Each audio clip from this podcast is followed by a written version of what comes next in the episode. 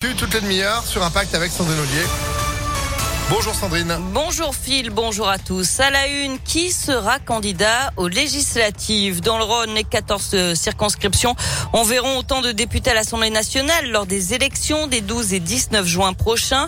À gauche, les forces politiques tentent de s'entendre. Un accord a déjà été trouvé entre la France insoumise et les écologistes.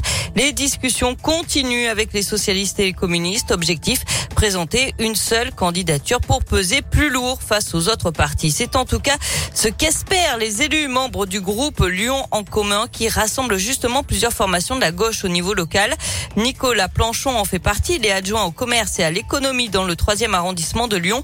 Qu'importe ce que donnent les négociations pour lui, les acteurs locaux devront s'organiser pour ne pas partir en ordre dispersé.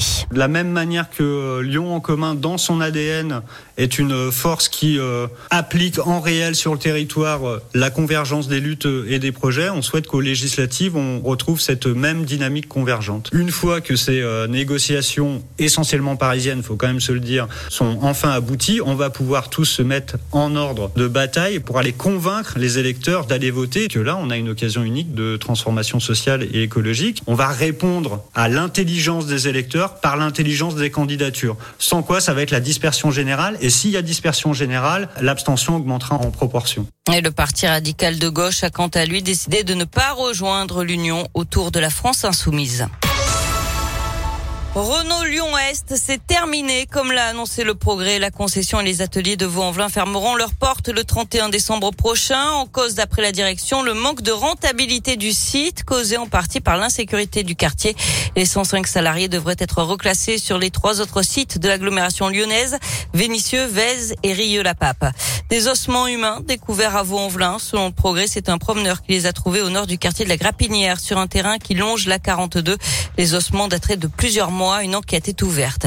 Et puis une grosse frayeur dans les Hautes-Pyrénées. Une alerte enlèvement a été déclenchée hier pour la disparition d'un enfant près de Tarbes. La maman avait laissé sa fille dans sa voiture garée devant l'école le temps d'aller récupérer son fils au centre aéré. Mais entre-temps, un homme a volé la voiture stationnée avec les clés sur le contact avant de se rendre compte que le bébé était à bord. La fillette de deux ans retrouvée saine et sauve une heure plus tard dans la voiture stationnée devant la gendarmerie. Le voleur, lui, a pris la fuite.